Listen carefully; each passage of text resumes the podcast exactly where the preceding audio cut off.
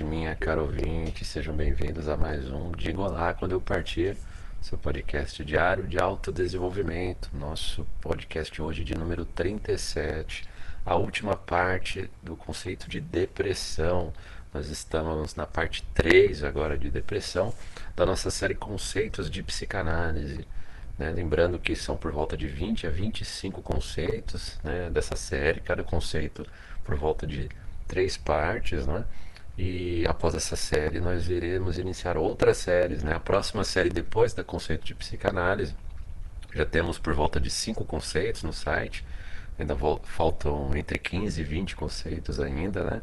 Temos bastante conceitos para todo dia a gente publicar o conteúdo novo aqui. E depois a gente vai é, iniciar a série sobre sentimentos, né? Se bem que nós já vamos lidar com alguns conceitos de sentimento, nesse, de emoções, né? Aqui nesse, nesse, nessa série. E na próxima série é totalmente focada é, na psicanálise das emoções, né? É, lembrando que nós temos o nosso site, o www.digaolá.net. Lá no nosso site você tem acesso ao link do nosso podcast nas principais plataformas de distribuição de podcast no nosso site. Você também pode enviar a sua mensagem de áudio diretamente pelo site sem precisar se identificar.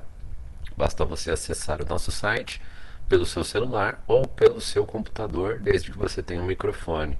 Né? No nosso site também tem um link, caso você queira contribuir, um link para doação, caso você queira contribuir com o nosso projeto. Seremos gratos a todo e qualquer valor doado.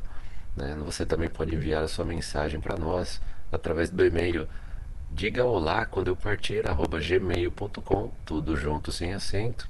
Mande a sua história faça a sua crítica fale comigo. E também nós sempre aconselhamos caso você queira sempre ser informado ser informada de cada novo conteúdo que nós publicarmos preferencialmente né você cadastre-se no nosso site porque as plataformas o YouTube Google, Google Podcast todas as outras plataformas de podcast é, eventualmente não distribuem alguns conteúdos nossos, não te avisam de conteúdos nossos, porque nós lidamos com temas muito sensíveis, nós usamos palavras aqui muito sensíveis aos algoritmos, né? E eles acabam não distribuindo o conteúdo nosso. Então, nós sugerimos, caso você queira sempre ser avisado, ser avisado de cada novo conteúdo publicado por nós, vá lá no nosso site, o www.digaolá.net acesse qualquer postagem nossa lá. Na parte de baixo de cada postagem tem um espaço para comentário. Quando você clicar lá em comentário, vai surgir uma caixa de opção para receber um e-mail a cada nova postagem nossa. Coloque lá o seu e-mail, faça o comentário e assim você vai sempre receber um, um e-mail a cada nova postagem nossa, um e-mail com um link do YouTube, um e-mail com um link do podcast né, em áudio e o link do nosso site referente àquele tema. nós procuramos publicar todos os dias e às vezes nós publicamos mais de uma vez por dia. Né? Mas é, estamos fazendo o possível para ter um conteúdo de pelo menos uma hora todos os dias. Então vamos hoje con concluir a parte de depressão, né? lembrando que a série se constitui da leitura né, desses conceitos, de resumo desses conceitos, e eventualmente, quando eu achar pertinente, eu interrompo e faço uma complementação com algum apontamento meu, pessoal meu, tá bom? Vamos lá continuar. Sobre a depressão, modelos cognitivo-comportamentais. A terapia comportamental cognitiva é quase sempre tida como antítese das abordagens psicanalíticas, mas o seu criador, Aaron Beck, teve formação de psicanalista. Hoje existe um interesse crescente nos enfoques de uma psicoterapia integrada e um diálogo aceso entre modelos antes opostos. Na prática, é provável que muitos terapeutas psicanalíticos, consciente ou involuntariamente, às vezes usem métodos cognitivos com seus pacientes e, por outro lado, que terapeutas cognitivos cada vez mais levem em consideração temas psicanalíticos como a transferência. Muitos pacientes atribuem a sua depressão a circunstâncias diversas, e a pesquisa da psiquiatria social leva a crer que eles estão certos, uma vez que essas pessoas têm uma probabilidade cinco vezes maior de ter vivido um acontecimento adverso de privação no ano anterior do que as pessoas que não se tornam deprimidas. Entretanto, a maioria dos que experimentam perdas não fica deprimida, o que implica em fatores outros que não as circunstâncias também exercem influência. A resistência parece ter ligação com fatores da personalidade, em parte genéticos, em parte produto de experiências favoráveis no desenvolvimento. Assim, a pesquisa recente indica que alguns indivíduos podem ser mais suscetíveis a acontecimentos adversos do que outros, o que essa tendência tem, ao menos em parte, um fundo genético, provavelmente relacionado com a inclinação para enfrentar riscos, a qual, embora acarrete muitos benefícios, também expõe o indivíduo a mais perigos e perdas potenciais. A terapia cognitiva da depressão parte da perspectiva deduzida da nossa famosa afirmação de Epiteto, de que os homens se perturbam menos com as coisas do que com a sua percepção das coisas. O que fazemos daquilo que nos constitui é que determina se nos tornaremos ou não deprimidos em face da adversidade.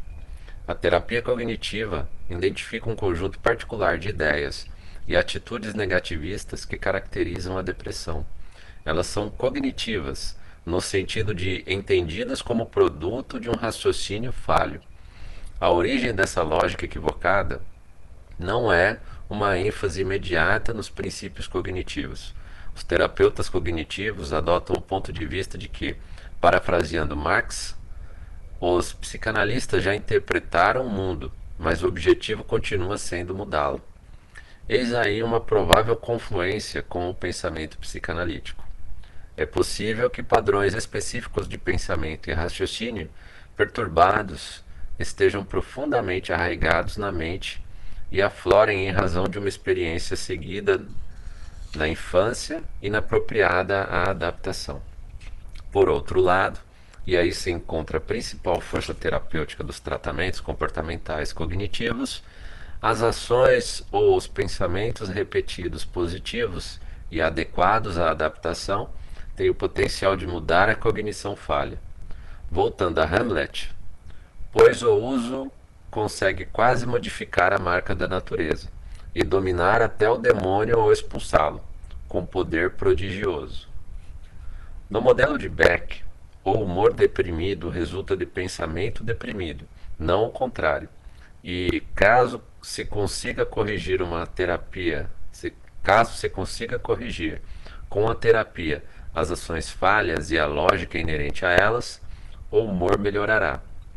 Existe uma boa quantidade de padrões típicos de raciocínio negativo que se mostram como pensamentos automáticos, os quais se manifestam em pacientes depressivos e determinam o seu ponto de vista. Eis também aí um elo com a psicanálise, já que os pensamentos automáticos são sobretudo inconscientes ou, no mínimo, pré-conscientes. E grande parte do trabalho da terapia cognitiva, assim como da psicoterapia psicanalítica, consiste em ajudar o paciente a ter mais consciência desses pensamentos e pressuposições dissimulados. A terapia cognitiva classifica o raciocínio falho em uma série de categorias. Primeira, a inferência arbitrária, interpretação negativa de um acontecimento sem levar em conta outras explicações, por exemplo. O fato de o meu namorado não ter telefonado para mim ontem à noite prova que ele não se importa comigo. Pede-se ao paciente que pense em outras explicações. O namorado havia traído, havia saído, estava cansado, o telefone estava sem linha, etc. Nisso, a autoestima baixa cria inferências negativas e, num círculo vicioso, também resulta delas. De uma perspectiva psicanalítica, essa situação pode ser interpretada como uma regressão a modos de pensar egocêntricos primitivos. Abstração seletiva. Tirar os fatos do contexto. Por exemplo, minha mulher sai com as amigas toda quarta-feira à noite, e o que comprova que ela não quer ficar comigo. Muito embora ela fique todas as outras noites com o marido, mais uma vez, essa situação representa uma concepção do mundo narcisista em que predomina o raciocínio esquizoparanoide, pelo qual os pensamentos ruins não são atenuados por alternativas confortadoras e positivas. Generalização. Tomar uma experiência negativa como representante de todas. Por exemplo, quando a convidei para sair, ela recusou. Eu realmente não devo ser nem um pouco atraente. Existem aí relações interessantes com a obra do psicanalista Inácio Mate Blanco. Ele afirma que inconsciente, que o inconsciente tende sempre a obscurecer as diferenças, num processo que ele chama de simetrização, pelo qual a mente consciente, lógica, concentra-se na, na assimetria ou nas diferenças entre as coisas. O funcionamento mental sadio envolve um equilíbrio entre as duas, e o deprimido pode estar dominado pela simetrização. Personificação. As experiências adversas são interpretadas de modo autorreferencial. Por exemplo, o meu filho vai mal na escola porque eu sou um pai ruim. Esse tipo de raciocínio ressalta claramente muitos dos sentimentos de culpa que perseguem o depressivo. Mais uma vez, tal raciocínio indica uma mentalidade egocêntrica, característica da posição esquizoparanoide. Minimização e maximização. Os acontecimentos negativos ganham proporções exageradas, ao passo que os sucessos são menosprezados. Raciocínio dicotômico. As coisas são vistas em preto e branco. Por exemplo, se eu cometer um erro, estará provado que sou um fracasso total. Existe aí uma relação com o aspecto perfeccionista da depressão mencionado antes, em que os sentimentos de impotência e marginalização são enfrentados com uma necessidade obsessiva de ter controle total, o que mais uma vez representa uma falha na assimetrização. Os métodos cognitivos atribuem às estruturas mentais uma hierarquia, resumida no acrônimo EPRE, EPRE, expectativas, pressuposições, regras e esquema mental. Elas vão das expectativas e pressuposições relativamente superficiais e conscientes a esquemas mentais profundamente arraigados e menos acessíveis à consciência. Como já afirmei, os últimos não diferem muito da noção psicanalítica de objetos internos e suas relações ou fantasias inconscientes. Os esquemas mentais constituem-se de um conjunto de meta-regras que determinam a perspectiva fundamental do indivíduo na vida e podem assumir, nos deprimidos, a forma de afirmativa sobre si mesmo, como qualquer coisa que você faça vai dar, vai dar errado. Você é um estorvo, você nunca vai fazer ninguém feliz, e etc. Embora essas pressuposições arraigadas possam derivar de experiências adversas, de uma perspectiva psicanalítica, elas são coloridas pela fantasia inconsciente e, portanto, são irreais, no sentido de exageradas ou excessivamente simétricas. Segundo Mate Blanco, John Tesdale e coautores afirmam que a terapia na depressão crônica e aguda, para ser bem sucedida, precisa atingir e enfrentar essas instâncias profundas, no que os pontos comuns com, os, com o pensamento da psicanálise são também claros.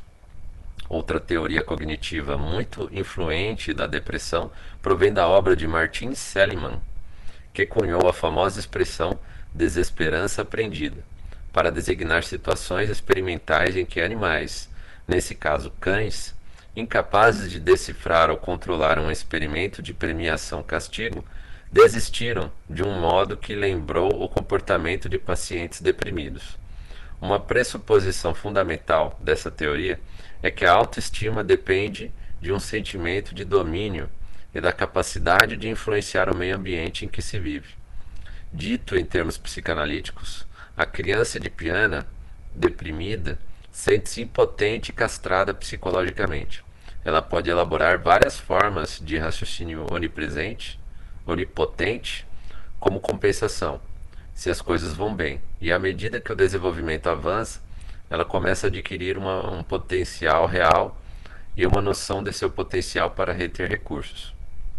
Se houver infortúnios ou, os ou seus atributos positivos não forem estimulados, ela será suscetível à depressão quando enfrentar uma perda e recorrerá primeiro ao raciocínio onipotente e depois à posição de abandono desistência da desesperança aprendida. Como no círculo vicioso da inferência arbitrária, o afastamento e a inércia da própria depressão reforçam a desesperança, desespero que podem ter provocado a doença em princípio. Suicídio e depressão. A questão do suicídio nunca está muito distante quando se trabalha com pacientes deprimidos. O terapeuta precisa ter familiaridade com o tema do suicídio e suas possíveis consequências. Foge ao escopo desse ensaio fazer uma explanação completa sobre o suicídio, mas cabem alguns esclarecimentos. Karl Menninger acreditava que três vontades contribuíssem para o suicídio: a vontade de matar, a vontade de ser morto e a vontade de morrer. A vontade de matar pode não ser só dirigida para um objeto interno, mas, como no caso dos homens-bomba, quase sempre se destina a acabar com a vida dos sobreviventes num ato final de vingança, num ajuste de contas catastrófico. Às vezes vale a pena lembrar os pacientes suicidas de que, se eles se matarem, sua dor psíquica não desaparecerá, mas sobreviverá a eles, transferindo-se para os seus entes queridos, que continuarão a sofrer até a morte. A vontade de ser morto e a vontade de morrer têm uma relação clara. Em ambos os casos, existe uma passividade implícita. E muitos pacientes deprimidos dizem coisas como: Não tive coragem de me matar, mas se eu fosse dormir e não acordasse no dia seguinte, seria um alívio tanto. A vontade de ser morto diz respeito à culpa e à necessidade de castigo que acompanham a depressão, o sentimento de que não se merece viver e talvez de uma punição tácita para os entes queridos que, na mente do depressivo suicida, ficariam melhor sem mim. O desejo de morrer é, enfim, uma dor psíquica intensa associada à depressão. Um paciente que havia tido também uma trombose coronariana, as doenças da artéria coronária parecem ser mais comuns nas pessoas com tendências depressivas e agressivas, afirmou que a dor mental da depressão é muito mais forte que a dor física da coronária. O deprimido sente-se inteiramente preso à sua melancolia a ideia mor da morte pode ser a única escapatória desse sofrimento sem escolha. O suicídio pode ser considerado uma forma de atuação, isto é, a realização comportamental e concreta de uma fantasia interna. Robert Haley formulou a ideia da fantasia suicida, que envolve uma relação ambivalente entre a parte do eu que sobreviverá, o eu sobrevivente e o corpo, identificado como o objeto que tem que morrer. O aspecto importante da fantasia é a sobrevivência prazerosa da parte essencial do eu. É provável que a perda insuportável de uma pessoa querida e a fantasia do reencontro levem por si só ao suicídio, especialmente se ocorrer uma relação de grande dependência. O suicídio pode, de um modo perverso, parecer uma solução para o problema já mencionado da separação irreversível. Muitos pacientes suicidas revelam uma necessidade de dependência intensa e não resolvida em relação a um objeto perdido. O suicídio pode ser visto como uma vontade regressiva de reencontrar a figura materna perdida. Uma interpretação de La Belle Dame sans Merci, de Keats, poderia ser de um sonho de morte de um pretendente rejeitado, que preferiria permanecer na animação suspensa de uma vida pós-suicídio a aceitar que a sua amada tivesse desaparecido para sempre. Como diz Glenn Gabbard, quando a autoestima e a integridade de um indivíduo dependem do apego a um objeto perdido, o suicídio talvez pareça ser a única maneira de restaurar a unidade própria. Por fim, é importante não assumir que o suicida quer tão somente morrer nem pensar que alguém que faça cortes superficiais nos pulmões, nos pulsos, não seja suicida e só quer chamar a atenção para si ou pedir ajuda. É melhor ficar com essa posição de que pessoas assim querem tanto morrer quanto viver, mas o equilíbrio entre esses polos varia de tempos em tempos e de pessoa para pessoa. Em outras palavras, a ambivalência é universal e existe sempre uma mistura de amor e ódio. É função do terapeuta tentar ajudar o paciente a ver o objeto do seu amor e o do seu ódio separados dele, e tentar fazer a balança pender para o amor e a consideração pelo objeto, e não para a vontade de destruí-lo. Depressão pós-parto. Outro assunto importante que só podemos mencionar rapidamente é o da depressão pós-parto. Fatores fisiológicos têm um papel significativo no desencadeamento desse estado corriqueiro e aflitivo, mais comum nas mulheres que tiveram parto prolongado e complicado. Na ideia de Donald, Donald Winnicott, da preocupação materna primária, todos os pensamentos e atividades voltam-se para o bebê. A própria experiência da mãe com a maternidade é redespertada por meio da memória implícita e da memória do corpo. Se essas lembranças são desagradáveis, por exemplo, em razão da depressão ou separação da avó, elas podem influenciar a geração seguinte. Na depressão pós-parto, puerperal, a mãe pode se sentir incapaz, desprovida de sentimentos maternais, hostil com o bebê e temerosa de machucá-lo. O papel do pai e ou do avô de propiciar todo o apoio necessário é importante por esse motivo. E também porque a depressão próxima do parto tem maior probabilidade de ocorrer se não houver apoio. Em alguns casos, esses sentimentos podem assumir as proporções de uma psicose. O simples fato da maternidade e da paternidade é uma manifestação de narcisismo e precisa ser superado. As mães orgulhosas precisam pôr de lado as suas necessidades a fim de atender os filhos. Uma mãe inexperiente, que sofria de transtornos compulsivo-obsessivo, caiu em depressão e se sentiu culpada ao lutar contra o seu rancor para com o bebê, que teria, no, no entender dela, transformado num caos o seu mundo organizado. Os gritos do bebê eram a maneira que ele tinha de insistir na precedência das suas necessidades sobre as da mãe. Ela achava que, para sobreviver, precisava atentar primeiro para sua saúde. O preço que ela pagou por esse egoísmo foi culpa e depressão. Técnicas psicanalíticas para a depressão. A psicoterapia psicanalítica não prescreve técnicas terapêuticas específicas para os pacientes deprimidos. No entanto, certos princípios orientam a evolução da transferência no trabalho com a depressão. Antes de mais nada, como em qualquer terapia, é necessário formar um pacto de trabalho satisfatório. Ele sofrerá a oposição de três tipos de emoção: contra-transferencial, desesperança, irritação e o desejo de cuidar do paciente. Em primeiro lugar, é papel do terapeuta agarrar-se à esperança dos estágios iniciais da terapia. No modelo de Klein e Bion, o terapeuta, usando o raciocínio da posição depressiva, precisa metabolizar e depurar os sentimentos de desesperança projetados nele. Em segundo lugar, o ressentimento e a exasperação são quase sempre, mas não invariavelmente, características do trabalho com pacientes deprimidos. Aparece aí a tentação de provocar os pacientes para que vejam que a sua visão do mundo é distorcida e que eles desprezam ou destroem intencionalmente o que tem de bom. Também se deve resistir a essa provocação pois ela recria a estrutura sadomasoquista que caracteriza o mundo interior do depressivo, no qual a capacidade de pensar e assim de estar acima da dor deixou de existir. Da perspectiva edipiana, deve haver sempre um terceiro componente, ou um ponto de vista externo, do qual se possa observar os sentimentos depressivos com mais objetividade. A descrição de Winnicott do ódio sadio na contratransferência é um argumento forte para que o terapeuta mantenha sua integridade e, ao mesmo tempo, seja capaz de se identificar com a aflição do paciente.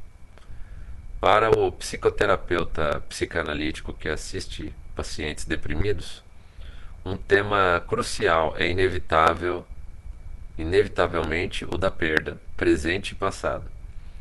Existe a perda motivadora da depressão vigente, mas é igualmente importante investigar episódios anteriores de perda ou abandono, talvez suprimidos ou não sentidos convenientemente. Pode se tratar de um dos pais que abandonou o paciente, da chegada de um irmão mais novo que o substituiu ou da morte de um avô amado. Em qualquer caso, o terapeuta tenta correlacionar a resposta devastadora à situação imediata com uma etapa anterior à da vida do paciente, anterior da vida do paciente, em que a sua vulnerabilidade estivesse alta e a sua capacidade de dominar o meio fosse limitada. A passividade, a desesperança e o sentimento de aprisionamento da depressão serão revistos à luz dessa regressão para uma perda anterior. Ao mesmo tempo que se concentra dessa, man dessa maneira na biografia do paciente, o terapeuta também tenta proporcionar uma base segura, receptiva e confiável para que ele possa superar a tristeza ligada à decepção. À decepção. Afinal de contas, a função da terapia é ajudar o paciente a interiorizar uma versão mais benéfica do objeto que o abandonou. Ver, por exemplo, que os seus pais, cuja atenção não foi satisfatória, lutavam contra as suas próprias dificuldades. Peder identifica três situações em que tal ajuda é particularmente complicada. Quando um dos pais desaparece sem deixar pista durante a infância, quando um cônjuge abandona o outro e quando o terapeuta deixa de atender o paciente sem motivo aparente.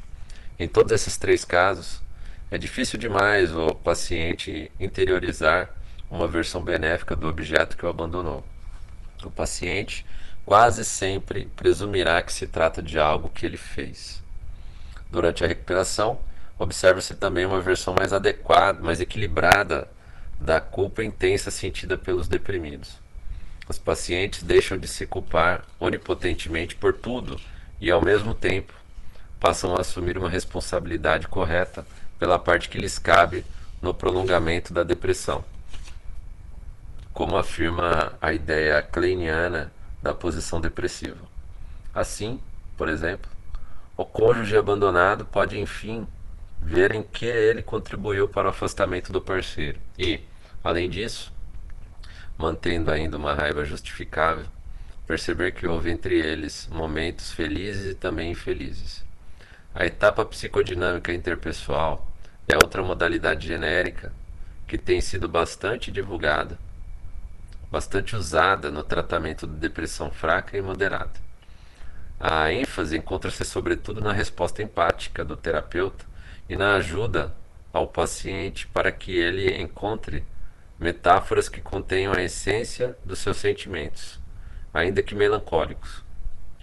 Os sentimentos transferenciais de rejeição e perda, com relação à própria terapia, como nas férias ou ausências do terapeuta, são priorizadas na esperança de que possam ser elaborados com uma tristeza e uma raiva apropriados, em vez de reforçarem sentimentos depressivos.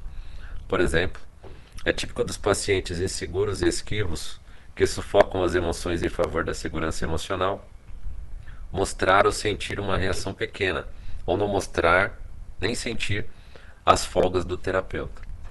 Porque você continua a insistir na minha suposta raiva com relação às suas férias? Na verdade, não sinto nada. Você é um profissional e, nem, e tem o direito de sair de férias como, como qualquer um.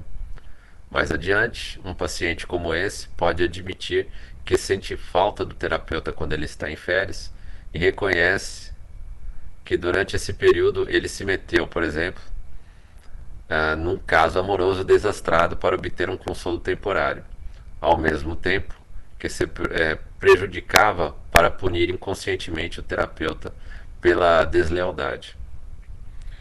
Um tema psicanalítico fundamental na recuperação da depressão é o da reparação. Para o depressivo, o mundo interior está despedaçado e talvez o mundo exterior também pareça estar.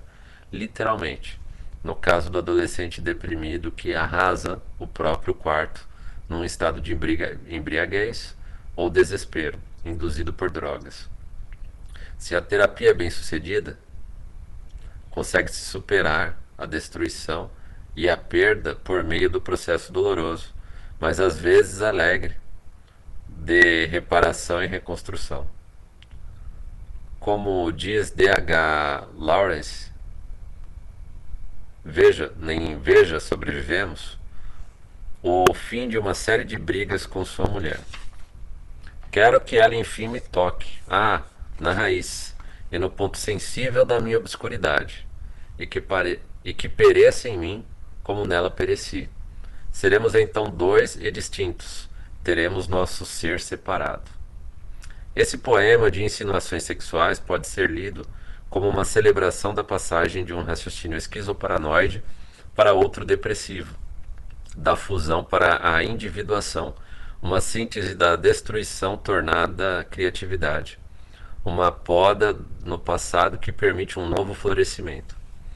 O terapeuta sensível está sempre à espreita dos indícios de uma reparação incipiente nos pacientes.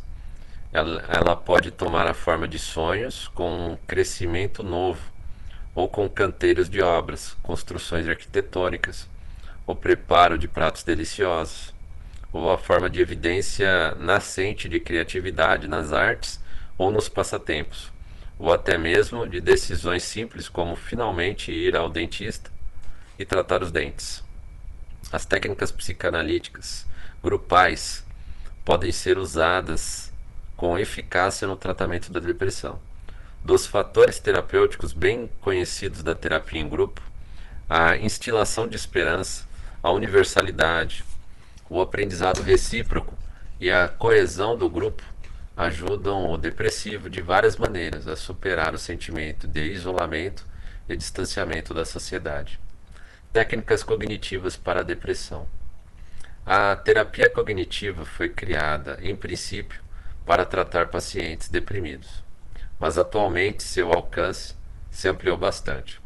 A modalidade de terapia cognitivo-comportamental, TCC, ela incorpora técnicas comportamentais que são tão importantes no tratamento de pacientes deprimidos quanto os componentes estritamente cognitivos da terapia.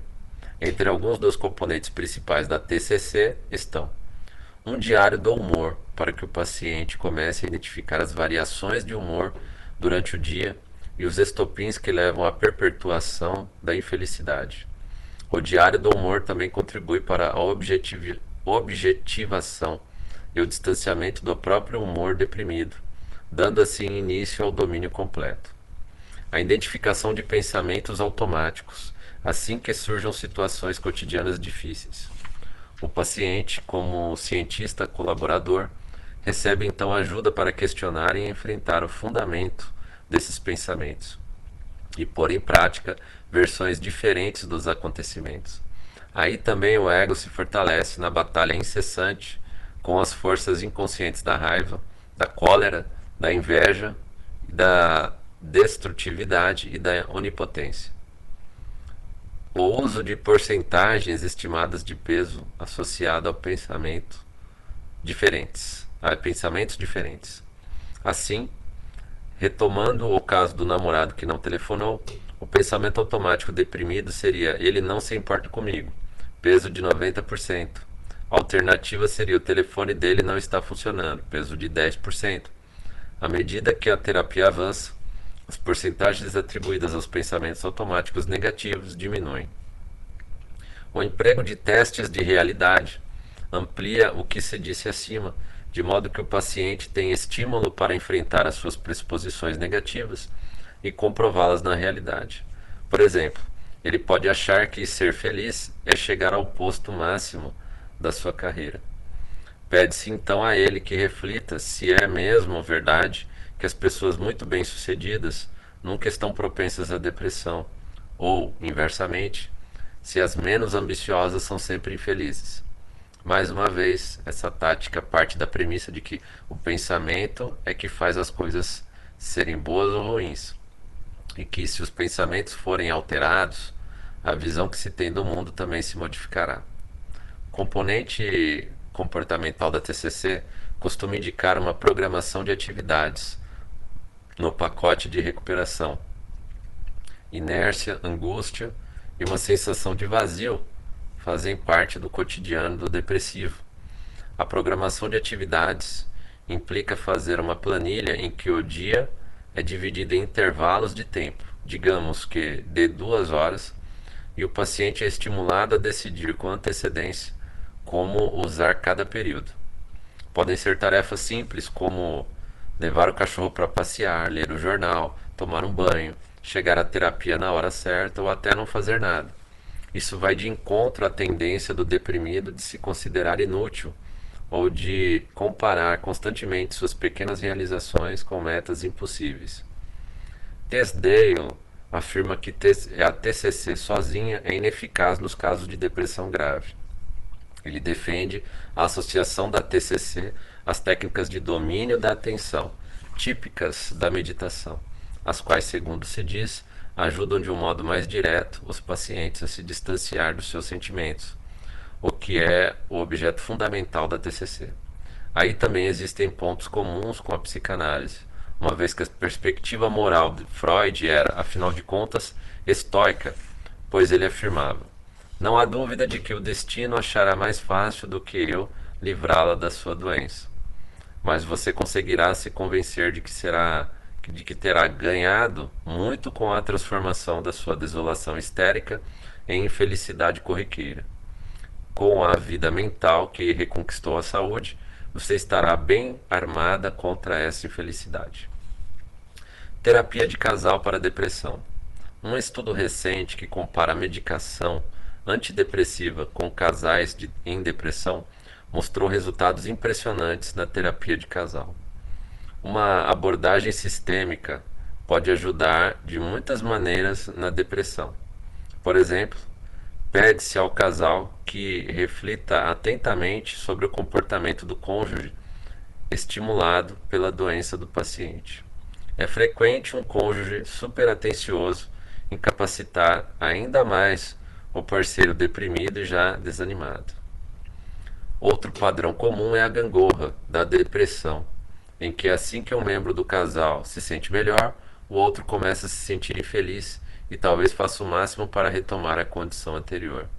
O casal deve então determinar tarefas domésticas que reforcem a atividade positiva da parte do paciente e encorajem o cônjuge a conter a sua vontade de ser prestativo.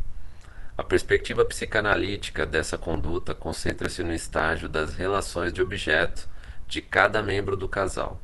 Quando existe uma diferenciação pequena entre eles, cada um acha difícil distinguir os seus sentimentos dos outros, dos do outro, o que leva à exteriorização das dificuldades depressivas internas e da baixa autoestima.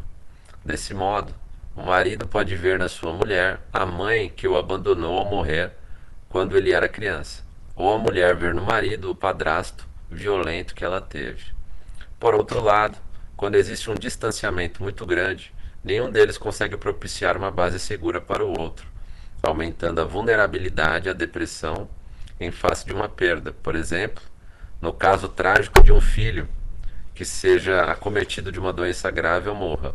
Nessa situação, o objetivo terapêutico é buscar um estado de separação e também de união do eu. Como diz o escritor britânico John Bale, a respeito do seu casamento com a também escritora Iris Murdoch, aprender juntos e crescer separados.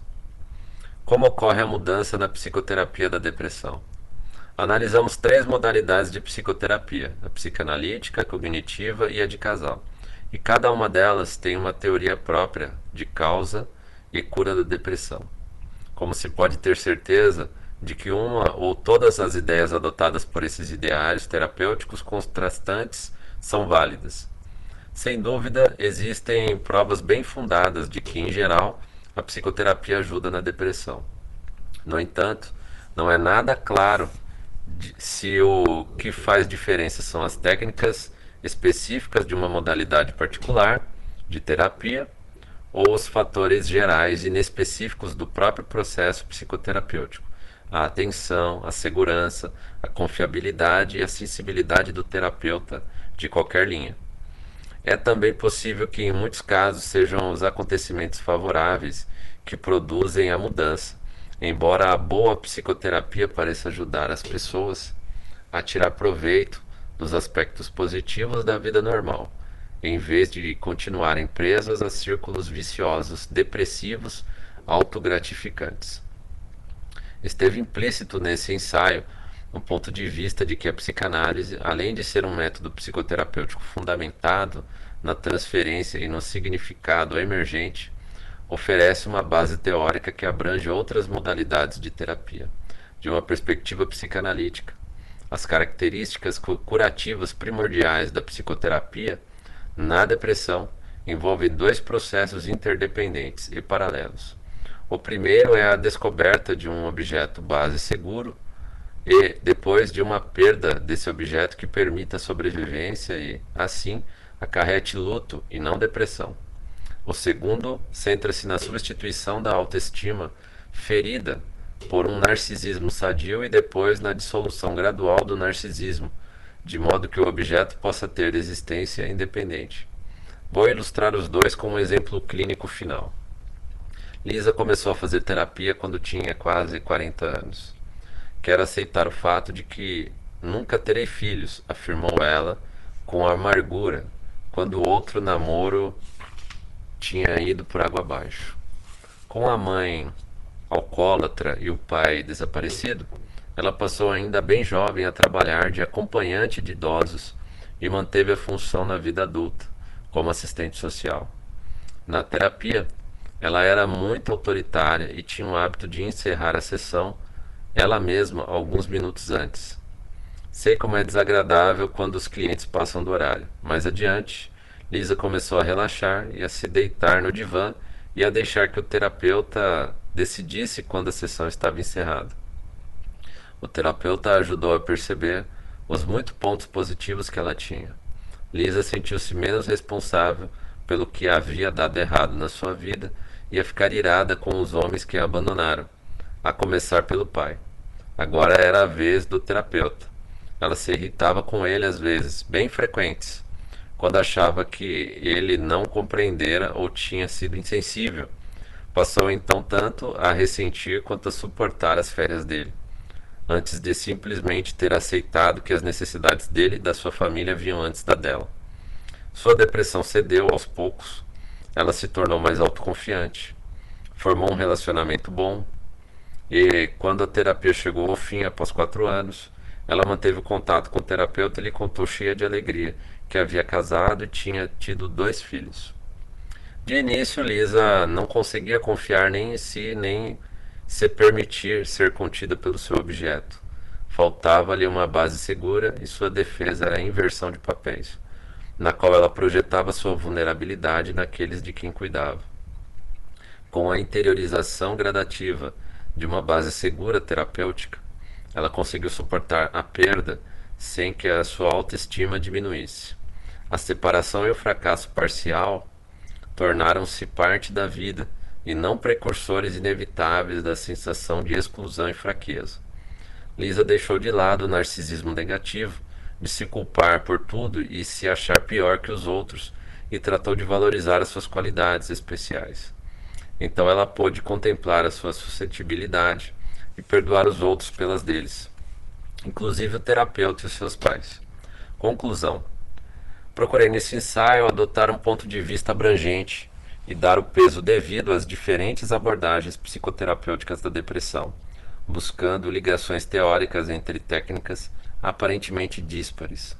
A contribuição singular da psicanálise diz respeito à importância crucial da perda ao impacto da perda no mundo interior e à noção de desenvolvimento psicológico após a fusão com o objeto para amadurecer a diferenciação e o equilíbrio entre amor e ódio, perda e estabilidade interna. Esse ensaio começou pela comparação entre estar bem e a depressão. O humor pode ser conceituado num espectro que parte da depressão, passa pelo tudo bem e chega às sensações positivas de felicidade. O estado normal é o tudo bem, ao mesmo tempo que a maioria das pessoas atravessa períodos regulares, mas relativamente curtos de depressão e também de alegria. Essa visão tanto pessimista se coaduna com a afirmação de Freud, já citada, sobre a necessidade de transformar a desolação histérica em infelicidade corriqueira. Portanto, pode-se diferenciar a infelicidade ou tristeza normal, de um lado, da sua variante patológica, a depressão, de outro lado. E esse foi o intuito principal deste ensaio. Da mesma maneira, pode-se diferenciar a felicidade e a alegria da sua prima patológica, a mania.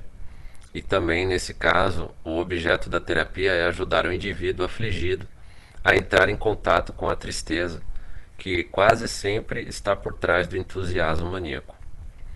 Termino com um episódio famoso, talvez apócrifo. Em 1960, o então primeiro-ministro britânico Harold Macmillan, ou Macmillan, viu-se sentado ao lado da mulher do presidente da França, Madame de Gaulle, tentando evitar superficialidades. Ele lhe perguntou o que era importante na vida dela. A primeira dama francesa respondeu: a pênis. Um tanto desconcertado, Macmillan resmungou que na sua idade ele não se importava muito com coisas assim. Ela respondeu de pronto: Mas, Harold, o que pode ser mais importante que happiness? Nesse momento a ficha caiu. Sem dúvida, na cabeça de Macmillan havia algo mais importante do que sexo e felicidade: aceitar que perdeu sem cair em depressão. Assim, talvez possamos reafirmar a máxima de Freud. O objetivo da terapia analítica na depressão é transformá-la não apenas em capacidade para a felicidade, mas também numa lamentação humana corriqueira. A, a questão do, da pênis, né, que nós acabamos de citar, tem uma nota aqui, que em inglês o som de apênis se diz pênis, um pênis, é muito semelhante à da palavra happiness, que é felicidade, dita com a pronúncia costumeira dos franceses, que omitem o H aspirado, happiness. A nota do tradutor. Bom, meu caro ouvinte, minha caro ouvinte, eu vou só fazer algumas considerações, né? Eu gostei bastante desses textos. Uh, vou, vou apenas a, tentar acrescentar a minha vivência pessoal com relação a a, a tristeza, a melancolia, né? A, é um misto de melancolia, a depressão que eu já tive.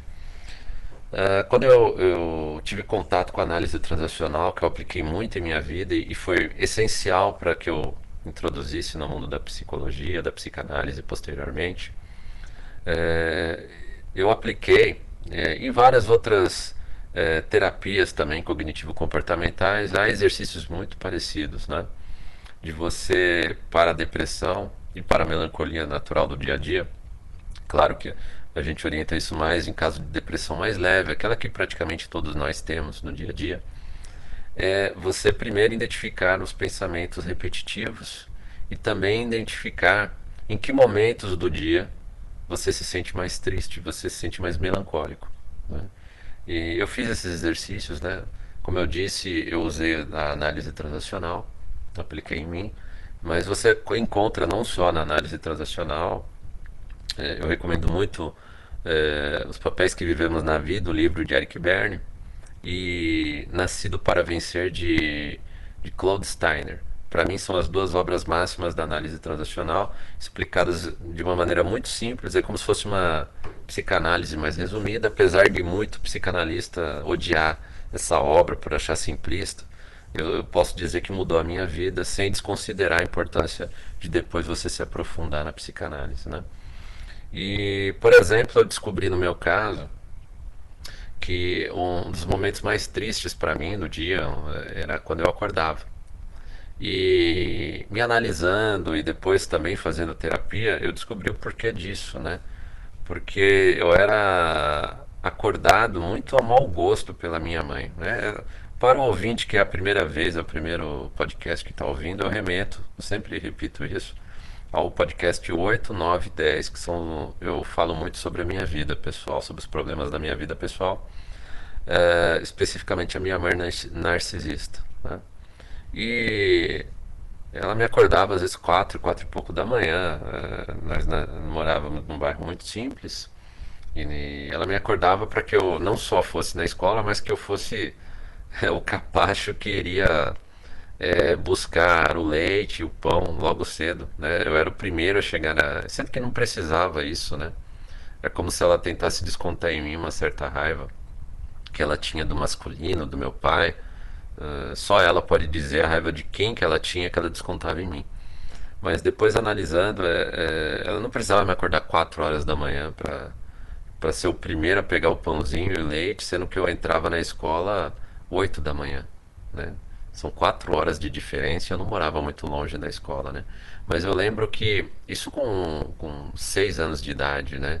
Isso foi dos seis até uh, por volta dos 13, 14, 15 anos. Tá? E ela me acordava com empurrões mesmo, bem fortes, né? E depois, já morando sozinho na fase adulta, e até recentemente, nos dias de hoje, eu, já, eu ainda sinto, quando eu acordo, não, não sumiu de mim, muitas vezes essa sensação ruim quando eu levanto, né? A depender de como eu levanto. É claro que eh, eu fui ah, analisando através de outras terapias e exemplos e conselhos, né? Como uma forma de minimizar isso, né? E uma das formas que minimizou foi colocando música, né, no despertador do, do celular, né? Aliás, eu preciso voltar a fazer isso. Eu mudei de celular recentemente e ainda tô com com um alarme ainda no celular. Se colocar uma música já melhora um pouco. Uh, a não levantar correndo, que também era algo que quando ela me levantava, ela não tolerava que eu ficasse um, cansado um pouco mais na cama. Né? Ela, ela simplesmente me empurrava no ombro, né? dava empurrões no meu ombro. E se eu ficasse um pouco mais, ela simplesmente se irritava muito comigo, né? E é claro que isso acabava passando uma sensação para mim que era criança, de que o errado era eu, que eu não era amado, que é a série de consequências que isso traz na vida adulta, né? Por uma total falta de preparo de um, de um adulto que não deveria ter sido mãe, ou deveria ter sido treinada antes de decidir ser mãe, né? Ah, e outro exercício, e é claro que é, existem várias situações né, referentes à depressão, eu estou citando só algumas da, da minha situação pessoal, né? É, outra situação são os pensamentos negativos, né? É aquele pensamento que toda vez que acontece algo, você a primeira alternativa que você imagina de causa foi que a causa foi você. Que você causou aquela situação ruim, né? Que não deu errado por sua culpa, né? E que para você nunca vai dar certo. É, esse é um pensamento muito comum na maioria de nós, né? Eu lembro tanto a minha mãe quanto a minha tia repetindo que eu nunca seria nada nem ninguém na vida, né? E quem diria que eu fui o primeiro a ter uma formação superior na família? Eu acho que financeiramente, de longe, eu sou o mais bem sucedido hoje na família, né? Mas isso só começou a acontecer é, depois desse processo terapêutico. E eu confirmo essa questão do narcisismo, né? Se a pessoa tem uma tendência à depressão, geralmente quando ela passou por um lar é, muito é, agressivo, um lar muito é, muito opressor sobre a próprio ego da pessoa, sobre a própria individualidade dela. É, e ela está numa constante depressão e afundando-se numa depressão, o primeiro passo é ela valorizar a si própria e numa tendência que chega até a, a ser uma certa inflação de ego. Né? E eu tive que passar por esse processo também, não só uh, quando eu fiz o meu processo terapêutico, né, com a análise transicional, depois com a psicologia analítica, você acaba tendo sim uma certa inflação de ego, mas para se priorizar, porque até então você priorizava todos os outros. Né? Então você acaba se tornando um pouco mais egoísta. Então, uh, isso em alguns momentos faz você, durante o processo de evolução contra a depressão, até você parar e refletir de que você está sendo um pouco egoísta, ou então algumas pessoas à sua volta que estão acostumadas com aquela pessoa é, que aceitava tudo, aquela pessoa que só apanhava da família, né? Em todos os sentidos, até fisicamente, no meu caso. E as pessoas estão acostumadas com aquela pessoa mais passiva. E aí, quando você se torna um pouco mais egoísta, mais narcisista, que é o que nós vimos aqui no último capítulo, isso é para o seu próprio bem, é para a sua própria sobrevivência, para fortalecer o seu ego, para que você fique independente emocionalmente daqueles que te rebaixaram a vida toda. Né? Então, uh, eventualmente, durante esse processo, não só outra, algumas pessoas à sua volta vão começar a tentar baixar sua bola, né? vão começar a indicar que você está muito egoísta, você só está pensando em você mesmo, você mesma, Como você mesmo vai, vai se colocar em dúvida muitas vezes. Poxa, será que eu estou sendo egoísta? Não, você não está. Você, se você parar por algum momento durante esse processo de evolução e se questionar, poxa, será que eu estou sendo egoísta? Você tem a certeza que você está no caminho certo, né? Você, se você passou a vida toda num processo extremamente depressivo, se culpando por coisas que deram errado, assumindo que tudo deu errado na sua vida por sua única e exclusiva culpa, e de repente você começa a se priorizar, vai ser natural a sensação de que você está sendo egoísta quando você priorizar as suas necessidades. E é necessário que você faça isso. É necessário que depois você ultrapasse esse período, esse, essa, esse narcisismo temporário, e você assuma uma condição mais é, não passiva mais com relação a tudo, mas uma, uma, uma condição mais independente da, de se as coisas acontecem para o bem ou para o mal. Eu vou citar hoje, é, hoje eu moro no campo, é, e eu sempre brinco que todo dia que eu acordo, e foi muito difícil, faz um ano que eu moro no campo, é, eu, brinco, eu brinco com as pessoas que todo dia que eu acordo eu tenho que ver o que que, tá, o que, que deu errado que eu tenho que consertar no dia de hoje. Né? No começo foi muito difícil para mim, porque eu moro num lugar muito bonito, aliás, no campo, mas é, em uma casa que em parte é muito antiga e tem muitos problemas. E morar no campo também. Eventualmente as galinhas quebram alguma coisa, o vento quebra alguma coisa, sempre tem alguma coisa errada. Né? E aí você tem que acordar, eu mesmo, amanhã mesmo eu tenho que acordar cedo e fazer algumas coisas urgentemente. Mas no começo é muito. Você acaba se culpando. Poxa, para que, que eu vim morar aqui? Foi o maior erro da minha vida, vim para cá, né? E aí você começa a entender, quando você passa essa fase narcisista, né? Que não foi a minha decisão. Eu, eu foi muito programada a minha vida pro, vinda para o campo, né? E que isso acontece com todo mundo, às vezes até mais do que mais intensamente do que quem não tem a estrutura, o dinheiro que eu tenho, né? O dinheiro facilita muita coisa para consertar as coisas aqui. E, e aí você começa não a ter uma visão feliz, olha que bom que quebrou tal coisa, eu tenho que fazer, não. Mas você acaba encarando com uma normalidade. As coisas que dão certo ou dão errado, você acaba encarando como coisas normais da vida. Quando você começar a se colocar diante das coisas que dão certo e dão errado, da mesma maneira, aí sim você já conseguiu é, chegar no equilíbrio. Né? É, eu diria que até já é um, é um sinal de sapiência. Não que eu seja sábio, não. Mas a, aquela sapiência que vem com a idade, que é natural, que tomara que todos tenham, que atinjam, que eu acho que eu estou começando a atingir agora, é essa. É acordar de manhã, é ver o que, que deu errado, o que, que as galinhas quebraram, o que, que o vento quebrou, o que, que alagou né, no, no, na minha área do campo. E simplesmente ir lá consertar, porque é isso que tem que ser feito. Não é porque Deus me odeia, não é porque eu dei azar, não é porque eu fui burro em comprar uma casa no campo que tem problema X ou problema Y. Não, eu sou, eu sou grato a Deus por ter. Eu sou muito religioso e respeito quem não é, mas eu, particularmente, sou muito grato a Deus pela oportunidade de morar onde eu moro, de ter uma casa, de ter um teto, de ter é, o dinheiro que eu tenho para poder morar aqui no campo. E eu sou grato por ter saúde para poder consertar algo que, que quebrou né? E que bom que me ocupa a mente, né? Não estou comemorando as coisas que dão errado, eu gostaria que dessem certo, né?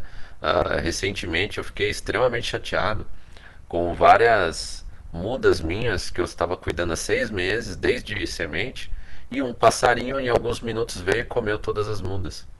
E eram mudas que iriam vir, virar árvores sensacionais. Eu estava é, cuidando dessas mudas, separadas das galinhas, assim, com todo carinho. Em poucos minutos um pássaro foi lá. E aí vem aquele primeiro sentimento: poxa, mas eu não podia ter colocado em outro lugar, eu não podia ter tomado outro cuidado. Mas passou rapidamente essa sensação. Eu fiz tudo o que foi possível fazer. Né? E paciência. É... Eu quero essas árvores. Foi, eu comprei mudas. Né? Me custou caro, me custou mais dinheiro, me custou mais tempo. Mas se eu queria aquelas árvores, eu tive que fazer isso. É, encarar isso com uma certa normalidade. Né? É claro que às vezes é um pouco difícil no começo, mas você não começar a se afetar tanto por essas coisas. Começar a ir levando a vida de acordo com, o que ela é. É a vida. Cheia de problemas, cheio de felicidades também, mas é, sem se deixar cair é, emocionalmente quando as coisas dão errado. Né? E poder curtir os poucos momentos, às vezes poucos, de alegria. Né? O caro ouvinte, minha cara ouvinte, atingimos já uma hora, exatamente uma hora de áudio. Gostaria até de falar mais sobre esse conceito, mas nós vamos ter mais oportunidades mais para frente. Terminamos aqui a parte sobre depressão. Eu ainda vou analisar qual vai ser o tema de amanhã. Temos mais uns, uns 20 temas, né, de 15 a 20 temas ainda para falar na série Conceito de Psicanálise. Quero lembrar você, meu caro ouvinte, minha cara ouvinte, nós temos o nosso site, www.digaolá.net. Lá você tem o acesso ao link do nosso podcast nas principais plataformas de podcast. Você também pode enviar uma mensagem de áudio diretamente do seu celular ou pelo seu computador, desde que você tenha um microfone, sem precisar se identificar. Você também pode enviar sua mensagem através do nosso e-mail. Diga olá quando eu partir, arroba gmail.com, tudo junto sem acento. Mande a sua história, faça sua crítica, fale comigo. Você também pode, através do nosso site, fazer uma doação de qualquer valor né, no nosso link lá de doação, contribuindo para que a gente continue com esse projeto. E nós recomendamos sempre, para que você nunca perca nenhum conteúdo nosso, que você se cadastre para receber um e-mail para cada nova postagem que a gente faça em qualquer rede social do qual nós fazemos parte, que é, que é o YouTube e os podcasts. Então, uh, nós recomendamos você ir lá no nosso site, www.digaolá.net. Você vai em qualquer postagem nossa e quando você entrar na postagem, na parte de baixo, vai ter um campo para comentário. Quando você fizer um comentário, vai abrir uma caixa de opção receber um e-mail a cada nova postagem. Você selecionando lá, toda vez que a gente tiver um novo conteúdo, você vai receber um aviso. Né? Diferentemente das plataformas como YouTube e é, o algoritmo das plataformas de podcast, que, como nós tratamos de temas sensíveis aqui, eventualmente elas não vão te comunicar. Se cadastrando no nosso site, você sempre vai receber um e-mail e você pode se descadastrar ao momento que você quiser. Vai ter o, o link lá para se descadastrar caso você queira no próprio e-mail. Meu caro ouvinte, minha cara ouvinte, muito obrigado por mais esse dia e até o próximo podcast.